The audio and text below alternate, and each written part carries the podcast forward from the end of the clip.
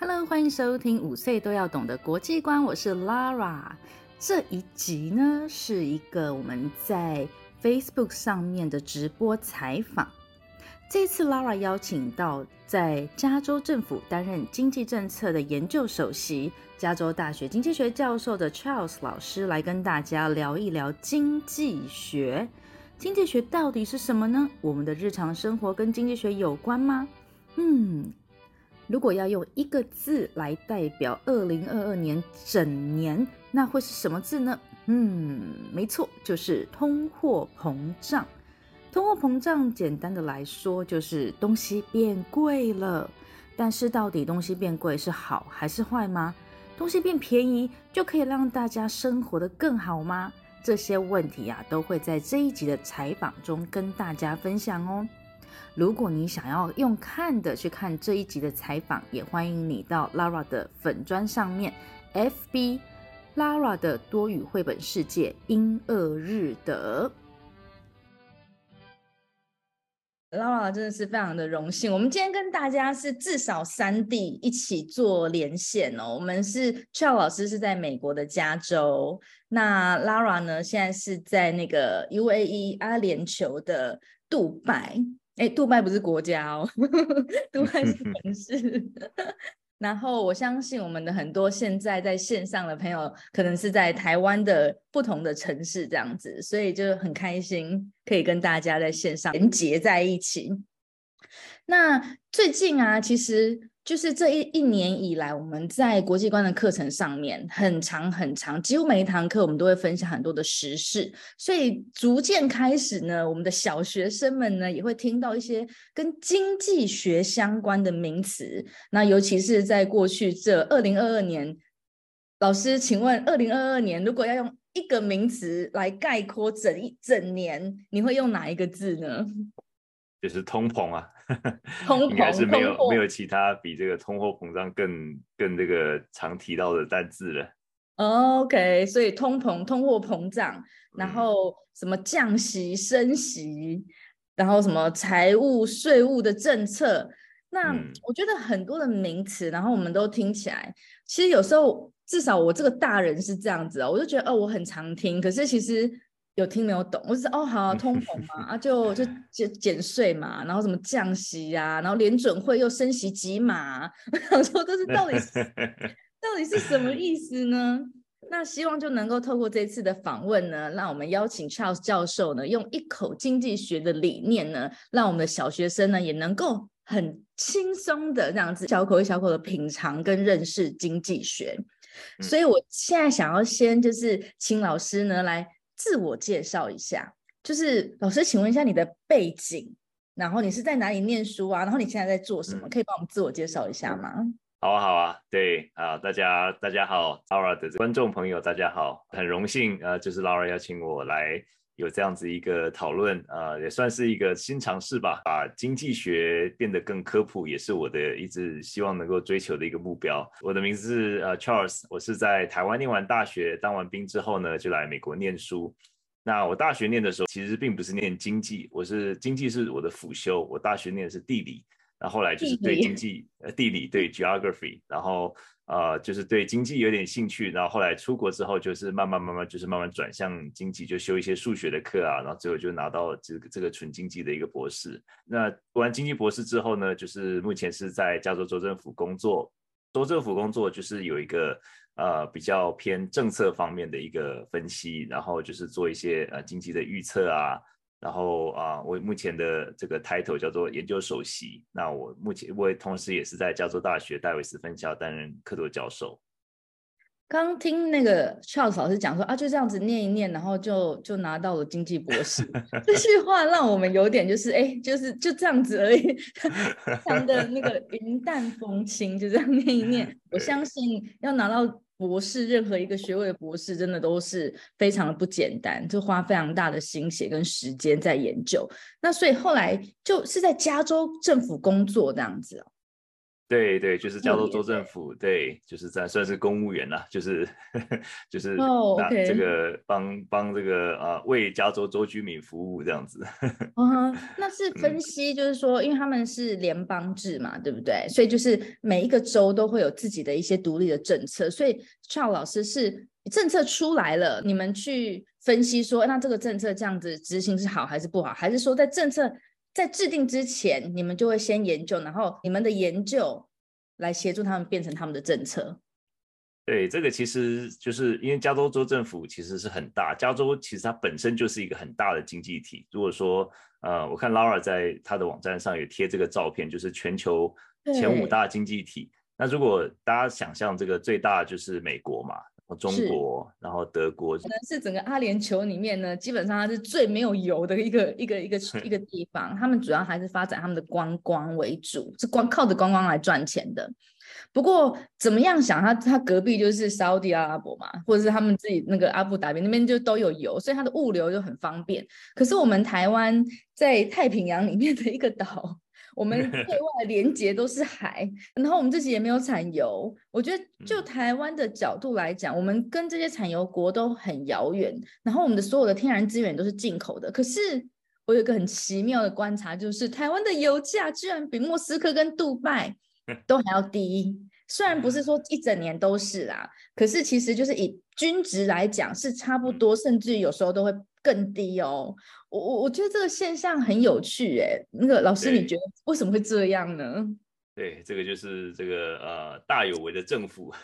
他的这个干预啊，因为我想台湾的政府在物价方面，像是油电瓦斯的价格都是高度干预的，这个其实是嗯在西方国家比较少看到的，因为大部分在。西方国家就是这些都是很多都是私有化嘛，就是你算这个不管是 Shell 啊、Exxon Mobil 啊这些油公司，那他们的加油站是他们的都是私营的。嗯、那去年一年其实就像这个 Laura 说的，就是说如果说来欧美国家看，可能对接的这个这个啊、呃、加油站就是价钱就不一样，所以他们是完全私有化的。嗯、就是说你自你自己这个加油店老板，你可以决定说你的进货是多少钱，你的这个油、嗯、油品进进来的时候多少钱，然后你自己可以决定这个最后这个价钱。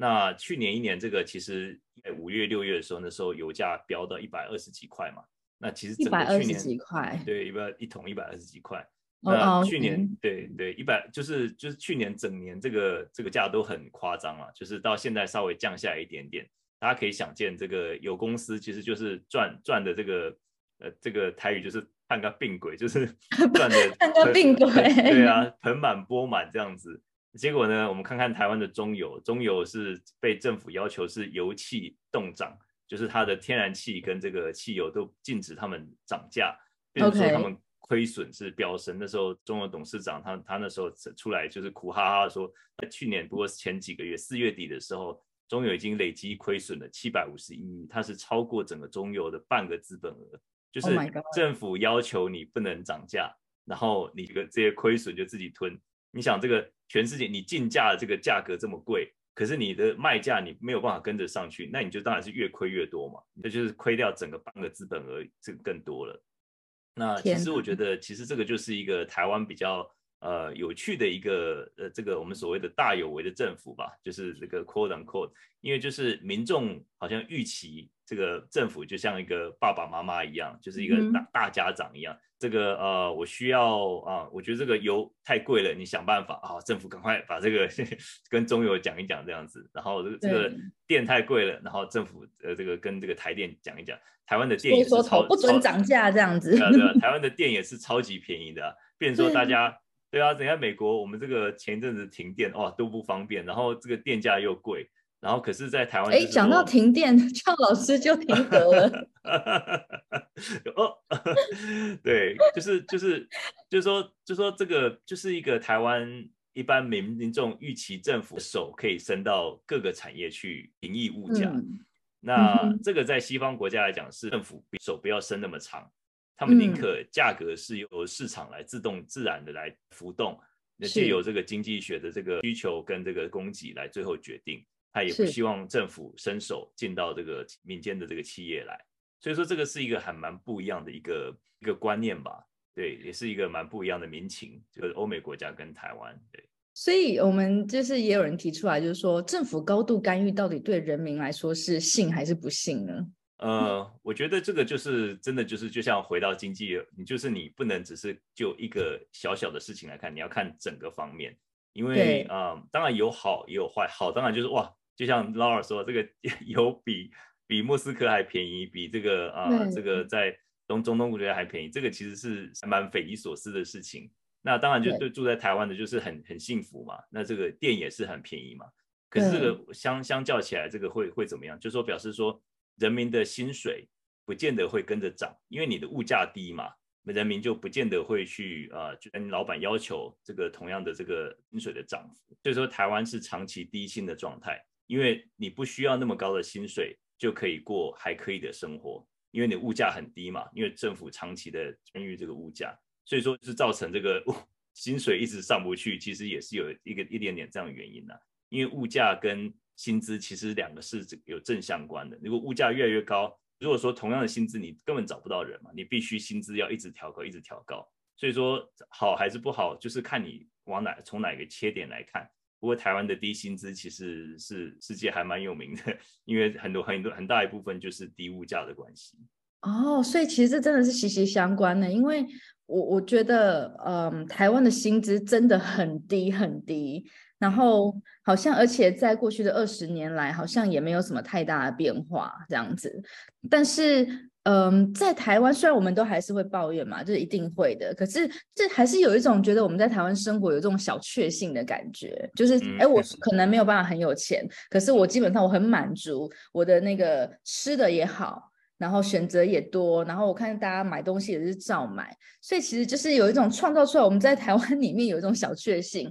那原来这其实是因为我们的物价相对来说，其实是真的是比较低的。对，因为如果说像是台湾最近呃前阵子就是还蛮多这种，好像去 GDP 全世界排名呃前前几名还是还是超过日本、韩国什么的。大家如果说这个是仔细看这个数字的话，这个其实是它调整当地物价。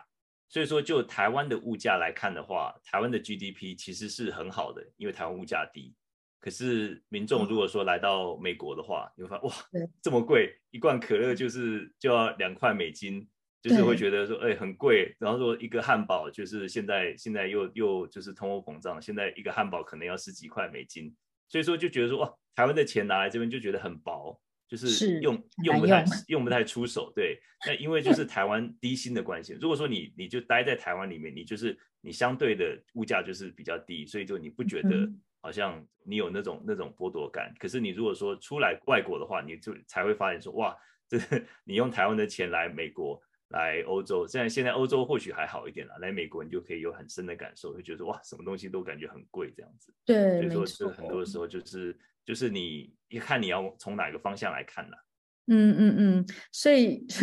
好幸福还是不幸福呢？我觉得好像也没有这样看起来没有一个标准的答案。对呀呀，就是真的，就是说像刚才那个大家问的问题，就是说到底是不是政府干预，到底是好还是不好？那